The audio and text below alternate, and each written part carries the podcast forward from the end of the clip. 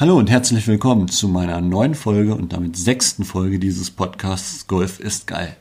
Zuallererst möchte ich euch allen ein frohes neues Jahr wünschen. Diese Folge wird wahrscheinlich so am 1. oder 2. Januar erscheinen. Ähm, ich weiß noch nicht genau wann, aber ähm, wie ihr im Titel bestimmt erkennen könnt, ähm, wird es sich hier in dieser Folge um mein persönliches Jahr 2019 handeln.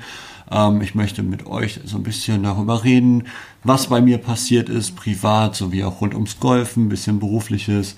Ähm, ich denke, jetzt so nach, nach fünf Folgen, beziehungsweise jetzt in der sechsten Folge, ähm, könnt ihr mich auch mal ein bisschen persönlicher kennenlernen und ähm, ja, so ein bisschen euch eine Vorstellung darüber machen, wer eigentlich hier hinter dem Mikrofon sitzt und euch diesen ja, diesen Content ähm, zur Verfügung stellt.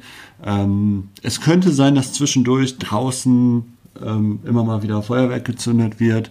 Das kann man nun mal nicht verhindern. Ähm, so nah an Silvester und ähm, da möchte ich mich auf jeden Fall schon mal von vornherein zu, äh, für entschuldigen. Aber ich möchte es jetzt auch nicht aufwendig rausschneiden, deswegen ähm, ja, könnte es sein, dass es zwischendurch im Hintergrund ein bisschen lauter wird. Also, fangen wir doch mal an. Es ist viel passiert, schon gerade gesagt, privat sowie auch rund ums Golf, ein bisschen beruflich. Ähm, fangen wir mit dem Privaten an.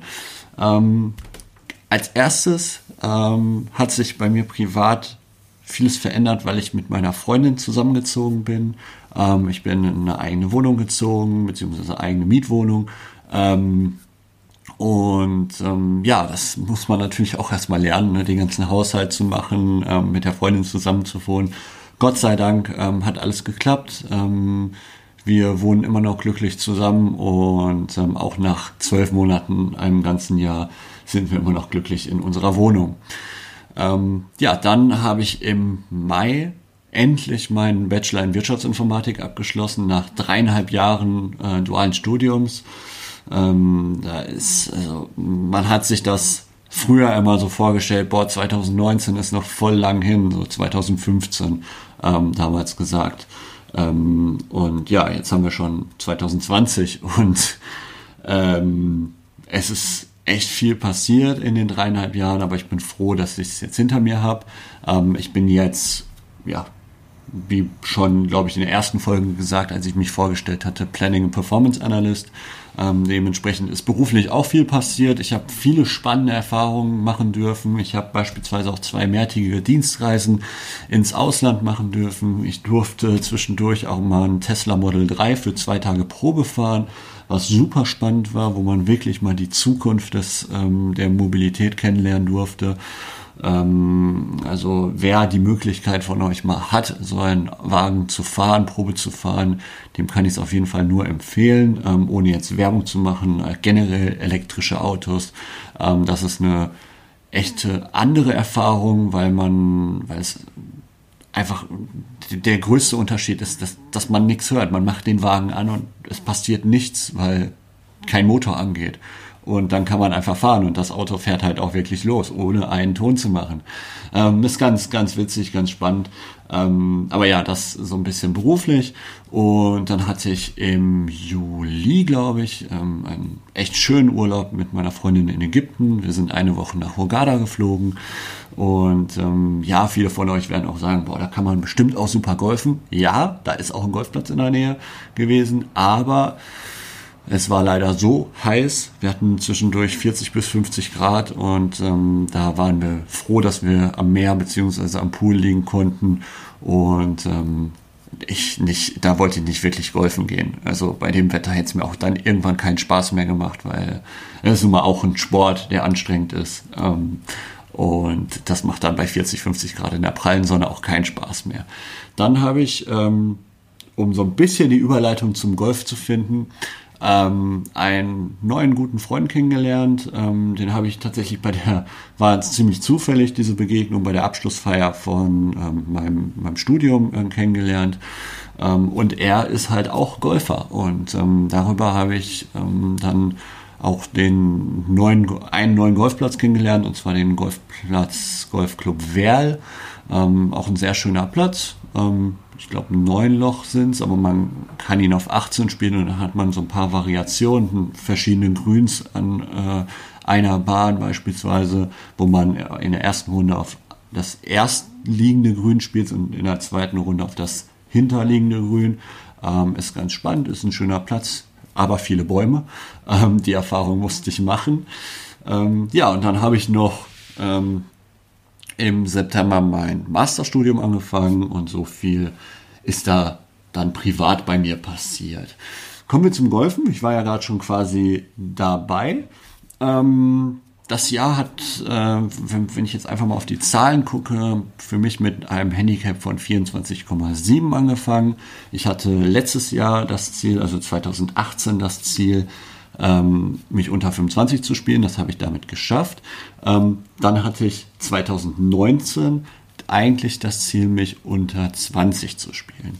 So, ich habe sehr, sehr schnell gemerkt, dass das ziemlich herausfordernd ist, dieses Ziel, weil ich mich in, innerhalb von sieben Turnierrunden zwischen April und August, ähm, wo ich halt auch durch die Bachelor-Fieses nicht so viel Zeit hatte, um Golf zu spielen, ähm, innerhalb von sieben Turnierrunden auf ein Handicap von 25 hochgespielt, also 0,3 Punkte hochgespielt. Ähm, von den sieben Turnierrunden waren, glaube ich, auch zwei ähm, nicht vorgabewirksam, aber ich habe es jetzt aber einfach mit aufgefasst für die Statistik.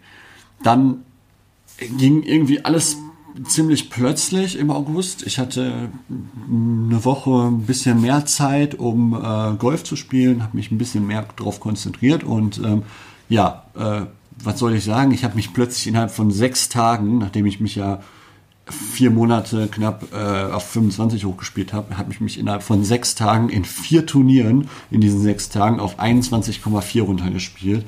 Ähm, das Ganze hat, glaube ich, angefangen mit einer Runde ähm, in Werne, dann kam eine Runde in Bochum, dann kam noch eine Runde in Werl, also tatsächlich auch auf verschiedenen Plätzen und ähm, für mich war das ein mega cooles Gefühl, ähm, mich in so einer kurzen Zeit so weit runter zu spielen in dem ähm, in der Handicap-Klasse, sagen wir es mal so. Ähm, und ja, ich war einfach nur froh danach. Ich habe aber auch dann tatsächlich irgendwann nach den sechs Tagen gemerkt, dass es ein bisschen viel Golf war. Ähm, also viel, viele Turniere auch und ähm, das hat man dann auch in den darauffolgenden Turnieren gemerkt, das, ähm, wo wir beim Thema sind. Ich habe mich dann leider bis Ende des Jahres wieder auf ein Handicap von 21,8 gespielt, also wieder 0,4 hochgespielt.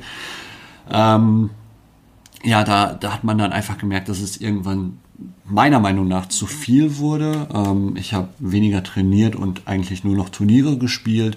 Klar könnte man sagen, okay, Turniere spielen ist auch Training, aber es ist was anderes und der Fokus ist einfach ein komplett anderer in einem Turnier. Und ja, dementsprechend ähm, habe ich jetzt aktuell auch ein Handicap von 21,8. Ähm, ich habe im gesamten Jahr 2019 19 Turniere gespielt also könnte man sagen, 2020 müsste ich dann 20 Turniere spielen. Ähm, ja, kleiner, kleiner dummer Scherz, ich weiß.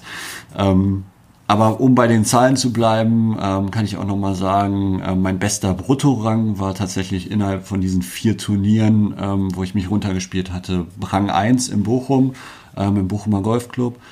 Und der beste Nettorang war auch Rang 1. Ich weiß gar nicht, in welchem Turnier das, das war, aber ja, nimmt man schön, nimmt man mit, ist schön, ähm, aber ist jetzt auch nicht wirklich ausschlaggebend. Also ich mache mir nichts wirklich um die, um die Platzierung.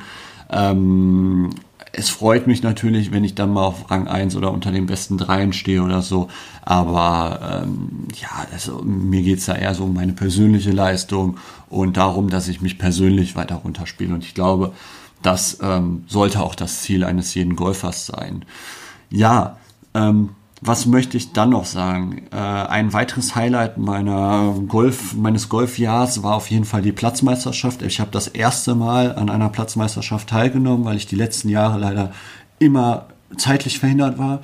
Und ähm, da habe ich tatsächlich am Samstag eine Runde von mit 92 Schlägen gespielt. Da war ich echt zufrieden mit. Es hätte mehr, also es, es hätten weniger Schläge sein können, ähm, aber ich war im Grunde zufrieden damit. Die zweite Runde am Sonntag konnte ich leider nicht so gut abschließen. Da hatte ich dann 97 Schläge. Dementsprechend war ich am Ende Platz 29 in der Gesamtwertung im Club. Ähm, aber was ganz schön war, ähm, Platz 2 in der Jugendwertung. Ähm, das hat mich echt gefreut. Ähm, ich habe jetzt auch so eine schöne silberne Plakette in meinem Schrank stehen, in meiner Vitrine. Ähm, ist ganz cool, wenn man die, ähm, wenn man sich die anguckt und ähm, sich dann nochmal daran zurückerinnert. Ähm, ja, und ich merke schon, die Folge wird eventuell ein bisschen länger. Mal gucken. Ähm, vielleicht landen wir so bei 13, 14 Minuten. Wir sind jetzt schon bei 10,5. Was wollte ich sagen? Genau. Ähm, ein großes Thema war dann noch tatsächlich das Turnier eine Woche später nach der Platzmeisterschaft. Ähm, und zwar nachdem ich in der Platzmeisterschaft echt zufrieden war mit meinem, meinen Ergebnissen, dachte ich mir in der Woche drauf, boah, meldest du dich gleich noch für das nächste Turnier an. Das war, ich glaube, ein 18-Loch-Turnier ähm, an dem Sonntag, an dem darauffolgenden Sonntag. Und ähm, ja, ich habe mir dann ein paar Gedanken gemacht in der Woche, so eine kleine Strategie zurechtgelegt, wie ich spielen möchte. Ähm, und ihr wisst genau, wenn ihr selber Golf spielt, ist es ist eigentlich totaler Schwachsinn, sich eine Strategie zurechtzulegen, weil man kann nicht wirklich planen, wo, wohin genau der Ball fliegt. Und ähm, aber man kann sich so ein bisschen den, den Platz äh, angucken, beziehungsweise im Kopf schon mal zurechtlegen. Ja, was soll ich sagen? Ähm, es ist von meiner Strategie und von meiner Planung nichts passiert. Ähm, ich habe das Turnier gespielt und bin tatsächlich letzter geworden.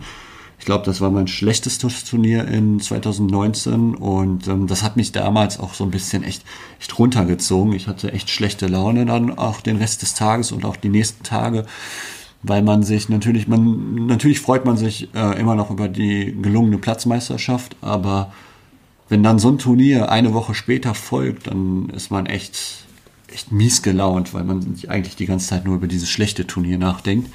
Ähm, und dann habe ich tatsächlich auch zwei Wochen lang kein Golf mehr gespielt, weil ich gesagt habe, ich muss da jetzt erstmal wegkommen, ich muss gedanklich auch wegkommen.